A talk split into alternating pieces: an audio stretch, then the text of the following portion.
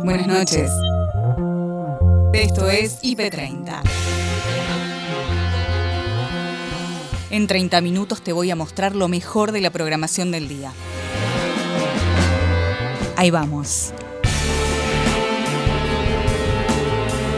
Hoy, en IP30, acto por el Día de la Independencia, el presidente de la Nación en Tucumán.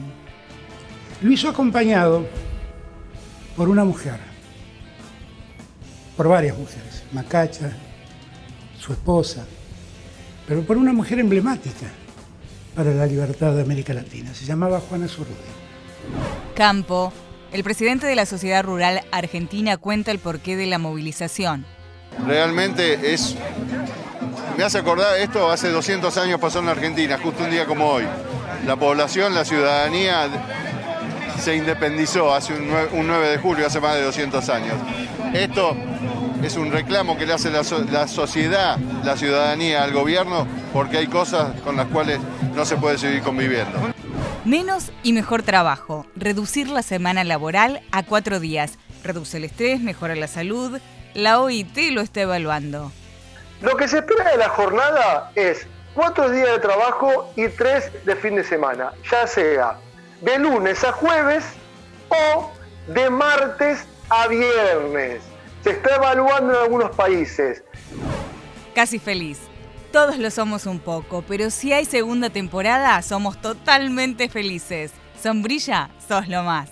Yo feliz cuando, cuando mi tío me, llevaba al set de RRT, de, eh, de gasoleros, estábamos todos llamando a ver qué pasaba eh, en el capítulo siguiente, eh, si iban a estar juntos Roxy Panigasio, ¿no? Digamos, como que sí se, vivía desde, ese lugar, ¿no? Viernes 9 de julio, Día de la Independencia. La información no se toma feriado. En Noticias, edición central, Noelia Barral Grijera, Gabriel Sued.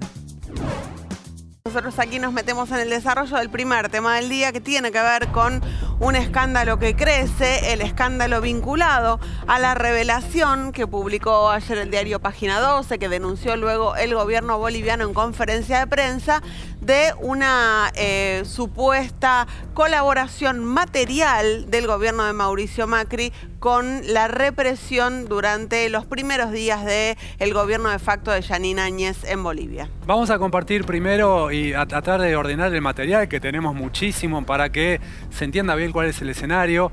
El tuit del expresidente Evo Morales que reacciona frente a la revelación que se dio a conocer ayer. Eh, lo compartimos con ustedes. Dijo hoy Evo Morales, hace pocas horas nomás, ahora se entiende por qué Macri negó que el avión que nos llevaba a mí y Álvaro García Linera aterrizara en la Argentina. El gobierno de Macri se involucró en el golpe de Estado enviando material bélico para ayudar a la represión militar y fue el primero en reconocer el régimen de facto. Para explicarles un poco mejor eh, cómo surge todo este escándalo, vamos a repasar el facímil que se dio a conocer ayer, no el facímil, la carta que se dio a conocer ayer, que le envió el comandante de la Fuerza Aérea Boliviana en agradecimiento al canciller argentino en Bolivia el 13 de noviembre del 2019. No es esta, ¿eh? es una carta en la que el eh, eh, jefe de la Fuerza Aérea Boliviana le agradece a los diplomáticos argentinos en Bolivia haber recibido, ahí lo tenemos, un listado muy detallado de material bélico que se utiliza para reprimir las protestas sociales. Lo más llamativo es lo, son los 40.000 cartuchos antidisturbios que aparecen ahí al tope del listado. 40.000 cartuchos que hoy me decían en el Ministerio de Defensa son realmente muchos si pensamos en una acción represiva. También gases lacrimógenos, granadas de gases, pero principalmente ponían el foco quienes conocen de esto y quienes saben qué se puede hacer con cada una de estas cuestiones en estos 40.000 em, cartuchos eh, antidisturbios que son para eh, intentar dispersar las protestas, pero que por supuesto como muchos materiales antidisturbios, si te lo tiran cerca puede ser mortal. Claro, claro, y además este, el detalle de que el comandante, en esa carta, el comandante de la Fuerza Aérea eh, Boliviana, ya en el gobierno de facto de Yanine Áñez, lo que dice es eh, detallamos que se recibió el siguiente material bélico con agentes químicos. Eso es lo que dice en esa carta que le envía al embajador argentino en Bolivia de ese momento, Normando García Álvarez. ¿Qué dijo hoy el canciller Felipe Solá ante la desmentida de algunos exfuncionarios de Mauricio Macri, entre ellos Jorge Fori, el ex, canciller, que habló ayer con nosotros y que dijo, yo no sabía nada, no, tenía, la menor idea de esto que está denunciando eh, el gobierno boliviano. Un mes antes de dejar el gobierno, el expresidente Macri, dice Felipe Solá, envió a las Fuerzas Armadas de Bolivia material necesario para que éstas reprimieran a los partidarios de Morales. Evo fue obligado a renunciar. La carta que adjuntamos, donde se detalla el envío, fue hallada por el gobierno de Bolivia y encontrada también en los archivos de la Embajada Argentina. No aparece en la Cancillería le agradecen al embajador y el canciller no sabía nada. Imposible, dice Felipe Solá. Ante una acción tan vergonzosa y además ocultada, el presidente argentino, por supuesto, pidió perdón al gobierno boliviano. Tarde a tarde, actualiza la información con Agustina Díaz y Nacho Corral. En IP Noticias Rogelio Maita, el canciller boliviano, el que hizo la denuncia contra el gobierno de Mauricio Macri. Rogelio, ¿cómo le va? Agustina Díaz y Nacho Corral y Fernando Duclos los saludamos. Hola Nacho, hola Agustina, un saludo a su, a su audiencia.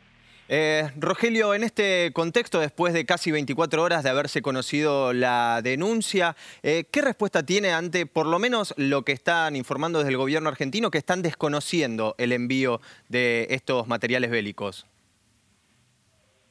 No, creo que es eh, parte de este tipo de procesos, o sea, hay una evidencia clara en la nota que que hemos conocido y que hemos hecho pública.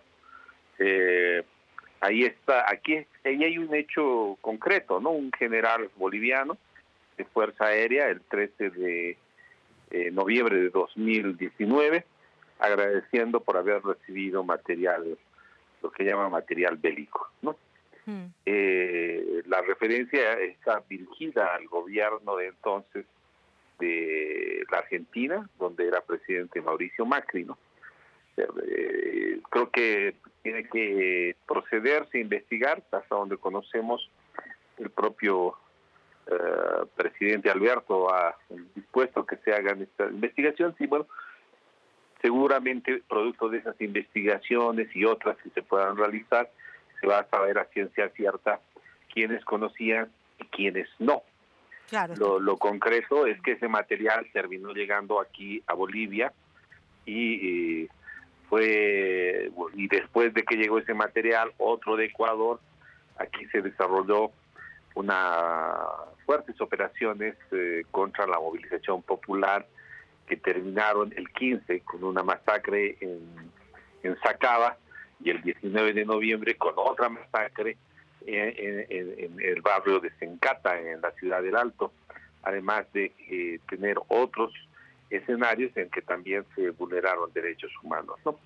Eh, también lo otro que es claro que una determinación eh, como la de enviar ese tipo de material bélico, entre comillas, eh, no se toma por funcionarios de medio pelo, ¿no? O sea, ahí hay altos cargos de los gobiernos, tanto de Ecuador como de, de Argentina, que tuvieron que tomar esa determinación y generalmente son decisiones que son conocidas y autorizadas a nivel presidencial, ¿no? Mm, claro. Eh, bueno, creo que las investigaciones están empezando, recién tenemos como la punta de la madeja mm. y, en el tiempo terminaremos conociendo seguro más detalles y quién fue o quién no fue responsable. El presidente Alberto Fernández encabezó el acto por el Día de la Independencia. Buen día argentinos, argentinas, feliz Día de la Patria. Hace 205 años la Argentina declaró aquí su independencia. A veces me gusta aprovechar estas fechas para darnos cuenta del país que tenemos, del país que fuimos capaces de construir, desde el que hablaba Juan. y para que pensemos también en cómo ese pasado muchas veces se repite en el presente.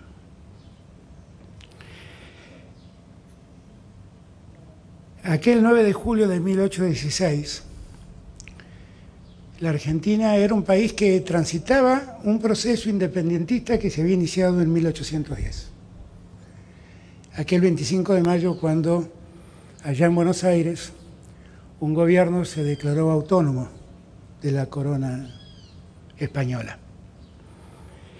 Pero eso no era la declaración de independencia, era simplemente el reconocimiento, el desconocimiento del rey español para gobernar en nuestro suelo y la conformación de un primer gobierno que iniciaba un proceso que terminó acá en 1816. Y fue un proceso asignado por muchas dificultades, no fue un proceso fácil. Fue un proceso de muchos desencuentros, fue un proceso de muchas guerras, fue un proceso de muchas batallas, en donde sobresalieron hombres y mujeres de, de nuestras fuerzas. Tres nombres me vienen a la memoria siempre. El primero, el de José de San Martín, el gran libertador de América. El que entendió que para que la América fuera libre y para que Argentina concretara su libertad, había que terminar con el avance realista que venía de Chile y que venía de Perú. Y fue capaz de hacer algo increíble, cruzar los Andes como lo cruzó y después entendió que debía atacar a los realistas en Lima, yendo por el Pacífico, y allí fue. Pero necesitaba San Martín alguien que cuide la frontera norte. Y entonces le encargó a Belgrano ese ejército del norte. Y Belgrano, que es un ser impresionante, un hombre magnífico de nuestra historia, que era un abogado dedicado a la economía, que hacía periodismo, un día se tuvo que calzar el traje de general y venir a luchar acá al norte para cumplir con el mandato de, San Martín y para cumplir con el proyecto que tenían en común, que era el proyecto de independizar esta patria. Y allí fue Belgrano, con sus pocos conocimientos militares, poniendo todo su coraje, poniendo toda su fuerza, poniendo toda su garra y protagonizó batallas memorables en Tucumán, en Salta. Protagonizó un hecho increíble que es el éxodo jujeño, que fue pedirle a un pueblo que deje todo lo que tenía y que lo deje en ruinas para que el opresor no lo aproveche. San Nicolás, el presidente de la Sociedad Rural Argentina, Nicolás Pino, habló para IP Noticias sobre el porqué de la movilización de hoy. ¿Cuáles son las expectativas para el acto de hoy? Ya tenemos eh, repasado el reclamo de la sociedad rural. ¿Cómo se encuentra usted? No, es un reclamo, no es sectorial. Esto es una, acá se, se juntó un montón de actividades. El sector agropecuario y muchos sectores del comercio, de la educación, de la salud, que estamos acá presentes por un tema de un reclamo puntual de hacernos escuchar. Hay muchísima gente que hace un año y pico más eh, por el tema de la pandemia que no está pudiendo trabajar, que tiene sus actividades cerradas. Así que queremos, y desde el sector también tenemos cosas para decir, pero realmente es... Me hace acordar, esto hace 200 años pasó en Argentina, justo un día como hoy. La población, la ciudadanía se independizó hace un 9, de julio, hace más de 200 años.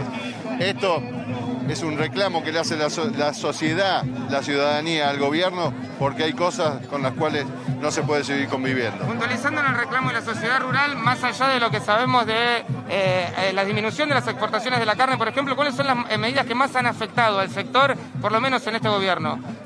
No, mire, Juan Cruz, realmente todo esto se, se enciende, se enciende por la medida del gobierno de cerrar las exportaciones de carne en un momento justo donde los productores eh, estamos necesitados de comercializar y, el gobierno de un día para otro nos cerró.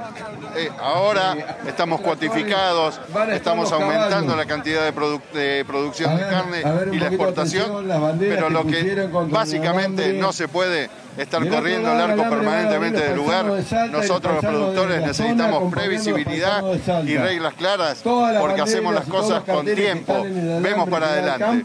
Por eso le pedimos al gobierno que revea su medida, que es una mala medida y que nos deje trabajar tranquilos. Le hago la última. Desde el gobierno, de ser las exportaciones, ellos indican que es para cuidar la suba de precios en el mercado interno. ¿Cuál sería la solución eh, que podía proponer la sociedad rural no para que esto no suceda? La sociedad rural y los productores lo que tenemos que lo que proponemos y sabemos hacer es que para estas cosas no pasen y los niveles se equilibren, como vos bien decís, que el precio de la carne no suba tanto y demás. Tenemos que hacer más y más producción. Pero, para eso está el plan ganadero que va, que va El plan ganadero, el presidente nos pidió que colaboremos con la formación de un plan ganadero y nosotros le vamos a presentar unas líneas para integrar dentro de ese plan. Pero más allá de eso, necesitamos previsibilidad. No podemos trabajar no sabiendo lo que va a pasar el mes que viene o la semana que viene. Reglas claras y los productores vamos a seguir trabajando más y más para que el problema de la carne no sea un problema para los argentinos. Bolivia denuncia que el gobierno de Macri apoyó el golpe a Evo Morales. Fue primicia de página 12 y lo viste primero en IP Noticias Edición Central.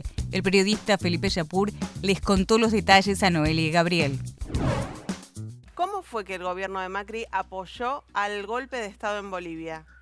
Bueno, estas cosas se saben a veces este, por estas cuestiones, esas casualidades. Se descubrió en la embajada argentina en Bolivia la existencia de una carta que enviaba, había enviado el 13 de noviembre, recordemos que Evo Morales este, se fue, dejó el gobierno, fruto del golpe de Estado, el 10 de noviembre del 19, tres días después, este, el comandante, el entonces comandante general de la Fuerza Aérea Boliviana, Jorge Gonzalo Terceros Lara, enviaba una, una carta de agradecimiento al entonces este, embajador argentino ahí en Bolivia, agradeciéndole la, la colaboración prestada textual esto, colaboración prestada a esta, a, esta situación armada en el marco del apoyo internacional entre nuestros países debido a la situación conflictiva que vive Bolivia.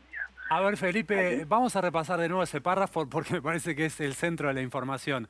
Vamos de nuevo porque me interesa mucho cómo lo dijeron. colaboración prestada a esta institución armada, o sea, las Fuerzas Aéreas de Bolivia, en el marco del apoyo internacional entre nuestros países debido a la situación conflictiva que vive Bolivia. 13 de noviembre del 19, hacía tres días que Evo Morales había renunciado fruto del golpe de Estado que habían aplicado a las Fuerzas Armadas, las Fuerzas de Seguridad y los partidos de derecha en, este, en Bolivia. Inmediatamente en esa misma nota, Terceros Lara este, le da un recibo, como una especie de recibido de lo que, cierto textual, material bélico de agentes químicos que había recibido de parte de la Argentina. Estos son 40.000 cartuchos AT, gases lacrimógenos, granadas de gas lacrimógeno, todo esto está indicado con la cantidad este, exacta de cada una de las cosas que envió el gobierno argentino. Y por supuesto, este, Terceros Lara agradece este, la, la colaboración prestada por el gobierno argentino, se lo dice al entonces este, embajador Normando Álvarez García. Felipe, me queda una duda, Me queda una duda. El apoyo está consta que eh, tiene que ver con, y este material eh, que, envió la Argentina, eh, ¿fue antes de que se produjera el golpe o después de que se produjera el golpe para reprimir las protestas? Esto está fechado el 13 de noviembre, tres días después. Hubo protestas tanto antes y después, hubo represión antes y después de eh, que cayera el gobierno de, Evo Morales. Y acá hay otro detalle. Es algo similar se conoció hace unos meses con respecto al entonces gobierno de Lenin Moreno de Ecuador, que también colaboró y había una carta de agradecimiento con el listado de las de los pertrechos que había enviado Ecuador para este, llevar adelante la, la, represión.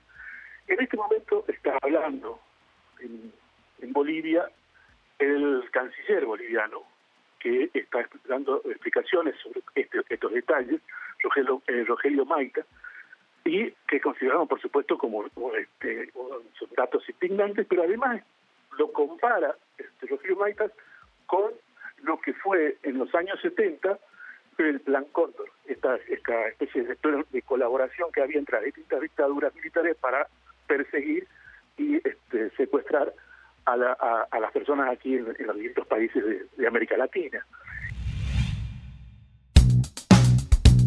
Reducir la semana laboral a cuatro días reduce el estrés, mejora la salud. No, no es broma. El asesor de la OIT, Organización Internacional del Trabajo, Juan Pablo Chiesa, conversó en Redacción IP con Andrés Leandro y Patricia al respecto.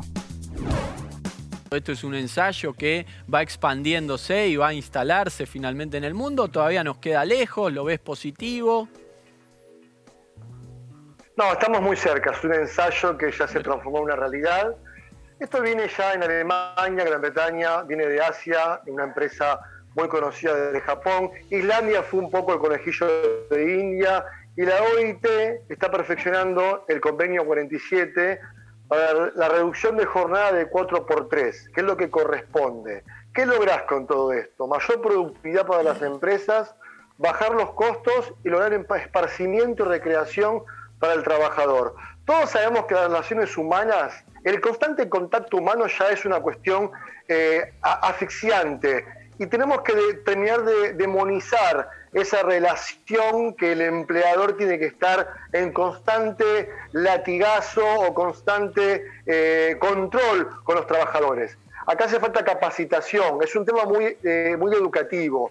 El trabajo del futuro, que parte de la OIT como asesor, se están trabajando en tres pautas. El teletrabajo, la reducción de jornada y por supuesto se está hablando de todo lo que tiene que ver la economía de plataformas que destruyó la economía clásica. Lo que se espera de la jornada es cuatro días de trabajo y tres de fin de semana, ya sea de lunes a jueves o de martes a viernes. Se está evaluando en algunos países.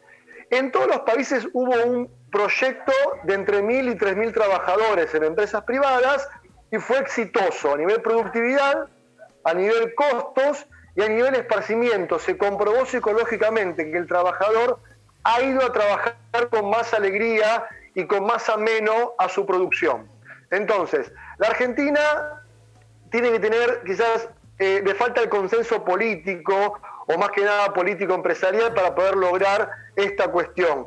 Ahora lo van a probar en Chile, bien, se está acercando. En España hay buenos resultados, Europa ya está todo completo con, esta, esta, con este proyecto que se va a empezar a trabajar en los parlamentos europeos, Japón ya está implementando una norma y Latinoamérica está empezando a trabajar como proyectos en grandes empresas. ¿Y cuál fue, Lo que pasa es que, repito, ¿cuál fue, eh, perdón, eh, cuál fue la reacción del sector privado en estos países? Porque me imagino que sabrás cuál es la posición que tiene buena parte del establishment en Argentina con respecto a cualquier cosa vinculada a una ley laboral. Y me imagino cuál puede ser la reacción acá, digamos. ¿Cuál, fue la, la, la posición que han tenido? El sector empresariado de una condición etaria muy elevada se ha quejado por una cuestión quizás de capacitación o de ayornarse al trabajo del futuro, que es lo que se viene. Realmente a Argentina le falta mucha capacitación a nivel empresarial, mucha capacitación. El empresariado argentino está muy encapsulado en normas muy eh, setentosas. A ver, eh, el motor de la Argentina a nivel economía son las pymes. Genera el 80% de la economía argentina y el 90% del empleo es generado por las pymes un rango etario de 35 a 50 años de una capacitación empresaria para poder lograrlo. Lo que pasa que hay un desconocimiento de las normas muy importante. El problema no es la norma en sí, el problema es la operatividad. Un niño de 11 años se gradúa en física en nueve meses. Maxi y Gabriela hablan con la especialista en educación Laura Lewin sobre excepcionalidades. La pregunta que tenemos que hacernos es si queremos que nuestros hijos sean los mejores o que sean felices, ¿no? Creo que ahí está un poquito esta punta. Este, porque lo que pasa es lo siguiente, ¿no? O sea, él perfecto, ya se recibió a los 11 años, tiene su título. ¿Y ahora qué? ¿Dónde viene a trabajar? ¿Qué es lo que va a hacer? ¿Quién lo va a contratar? Entonces creo que hay un tema en donde no podemos olvidarnos y es que los chicos son chicos. Cuando un chiquito tiene altas capacidades, es decir, tiene una capacidad de aprendizaje superior a la media, son chicos que aprenden de maneras diferentes, está genial que en la escuela puedan estimularlos, puedan apoyarlos, puedan motivarlos para que lleguen a su mayor potencial. Lo que no podemos descuidar es la cuestión social. Estos chicos tienen que estar insertos socialmente con sus compañeros. Si no, si vos tenés seis años y ya estás en el secundario, donde los chicos están hablando de la adolescencia, de ir a bailar, ¿de qué hablas con ellos? ¿Cómo te divertís? ¿Cómo te relacionás? Entonces creo que cuidado, ¿no? Porque no por estimular demasiado a los chicos cognitivamente, dejemos que tengan espacios vacíos en lo que se refiere a habilidades socioemocionales, habilidades de relación con sus compañeros. Y eso que dicen ustedes me parece que es muy importante. Yo pienso, ¿no? Cuando una mamá va al colegio y dice, por ejemplo, ¿por qué le pusieron a mi hijo un 6 y se merecía un 7? ¿Está hablando realmente por sus hijos o está hablando por lo que le gustaría a ella? Laura, te quería preguntar algo bueno de lo que acabas de decir, ¿no? ¿Cómo es la infancia de un chico que termina viviendo en una infancia de una manera muy diferente, justamente en capacitándose, pero no conviviendo con, con pares ni compartiendo esa situación con pares? Bueno, un poco es eso que estábamos diciendo, ¿no? Me parece que hay una parte de la infancia que no le está pudiendo disfrutar. Mira, yo siempre cuento lo mismo. Yo tengo una amiga que tiene dos hijos con altas capacidades, no uno, dos. ¿Y saben a qué juegan a la noche mientras cenan? ¿A, qué? Hacen concurso de eructos. Es decir, son chicos, son chicos. Claro, pensamos que hacían algún desafío intelectual. Este, este te hace la, ley de la física y los otros eructos. pero se entiende, no dejan de ser chicos. Entonces, a mí lo que me preocupa, por supuesto, es si el objetivo está en que mi hijo esté en el libro de los récords, en el Guinness de los récords, ¿y cuál va a ser la próxima hazaña? ¿Qué es lo próximo que se viene? Porque cuidado, ¿no? Con este tema de cuando nada me alcanza para los padres. Entonces, por eso yo empezaba con esto, ¿no? ¿Qué queremos? ¿Que nuestros hijos sean los mejores o que sean felices? Creo que si él está realmente muy, pero muy estimulado cognitivamente, está buenísimo que desde la escuela se lo puede estimular. Esto claramente este es un caso, ¿no? Este muy, pero muy puntual. Pero ¿saben qué, chicos? Hay un 15% de chicos que tienen altas capacidades. Hay un estudio que se hizo en la Universidad de Córdoba, en donde ya sabemos que hay un 15% de chicos que tienen altas capacidades. Algunos son talentosos, otros son, este, no sé, tienen capacidades muy, pero muy particulares y son superdotados. Entonces, no es únicamente el caso de este chico belga. Tenemos en las aulas de nuestro país un montón de chicos que se aburren, se aburren y a veces tienen conductas disruptivas. ¿Por qué? Porque nadie está pudiendo identificar estas altas capacidades. El café del día Nico se lo tomó con sombrilla, el actor de la serie Casi Feliz, que adelantó que se viene una segunda temporada. Es viernes y es un notición. Si no viste, en IP30 te la recomendamos. Vas a ser totalmente feliz.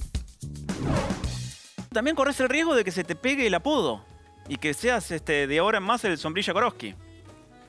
No, no, esperemos que no. Aparte es un apodo que no me, no me gusta tanto. no, por eso te digo. y no se sabe de qué, no, se sabe de qué deriva, ¿viste? Porque alto y flaco sos, pero sombrilla uno se imagina un tipo que tiene la, la, la, cabeza, la bocha plana. No sé de dónde viene Mejor ni preguntar, mejor, mejor, mejor ni preguntar. Eh, son ideas de, de One Rights que, que, que yo no me meto. No, pero eh, cada tanto se me pega algún apodo de algún personaje, tampoco quise tanto, qué sé yo, pero, pero en algún momento me decían Carlos, porque todos los personajes se llamaban Carlos. Esperemos que si sigo haciendo otras cosas eh, vaya, vaya variando un poco y no, no se quede ahí en sombrillo para siempre. Bueno, tampoco está bueno. Tal cual. Che, eh, casi feliz el año pasado cuando se exhibió en Netflix. Fue un, éxito increíble. Muy amigo de dos de sus creadores, Sebastián Wanreich y Hernán Garjuni, así que me alegro mucho por ellos.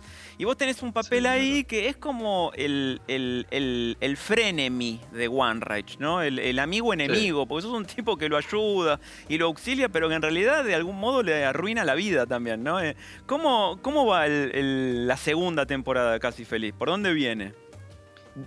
Eh, bueno, ahora está, está, estamos filmando la segunda temporada. Eh, faltan pocas semanas para que se termine el rodaje, lo cual es un milagro en este contexto de, pandemia, cada vez que se, que se termina un rodaje eh, sin mayores eh, quilombos. Eh, el reino, por ejemplo, que vos mencionaste antes, tuvimos que parar seis meses en el medio, prácticamente. Porque llegó justo, fue justo en el momento de la, de la, de la cuarentena más, más dura. y, el, y, el, momento en que se cerró todo. Y esto, nada, avanzando bien, mi personaje eh, sigue haciendo eh, eh, de las suyas con, con Sebastián, de alguna manera volviéndolo más loco de lo que está y, siendo esta, este contrapunto, ¿no? Y está cada vez más, más, más desbordado, me parece todo, todo, mi personaje, el de Sebastián, el de Hernán, el del director. El, el, director es el personaje más neurótico de todos. Te digo, lo conozco hace más de 20 años a Garchuni, así que. Este, no, bastante tranquilo está igual, ¿eh? yo, yo siento que si. Por eso es neurótico. Por eso es neurótico. Después llega a la casa y empieza a morder los cables de la luz, claro. Claro, va por otro lado la procesión. che, vos sabés que acá em, hablabas del Reino. el Reino se va a estrenar eh, finalmente en agosto en, Netflix. El 13 de agosto. 13 de agosto. Sí. Y aquí hablamos con Claudia Piñeiro, con Marcelo Piñeiro, con ah. varios de los actores. Y la verdad que por la temática que tiene la serie, por el elenco, por la producción, estoy seguro de que va a ser la, ficción más ambiciosa de este año en la Argentina, pero con un estreno internacional a través de la, plataforma, ¿no? Contanos un poco de tu personaje. ¿Qué vas a hacer ahí en el, en el reino, Santi? Eh, sí, es, es la verdad que una serie enorme. Enorme eh, mi personaje es eh, Ramiro, que es como el asistente de, la fiscal Nancy Duplá. Eh, y la verdad es que tampoco sé cuánto uno puede contar de la trama, pero, digo, es, alguien que está ahí en, la investigación de, de un crimen, ¿no? Y hasta acá llegamos por hoy. Acordate que podés ver las notas completas en nuestro sitio www.ip.digital y en nuestro canal de YouTube búscanos como IP Noticias y suscríbete. Hasta la próxima. Buenas noches.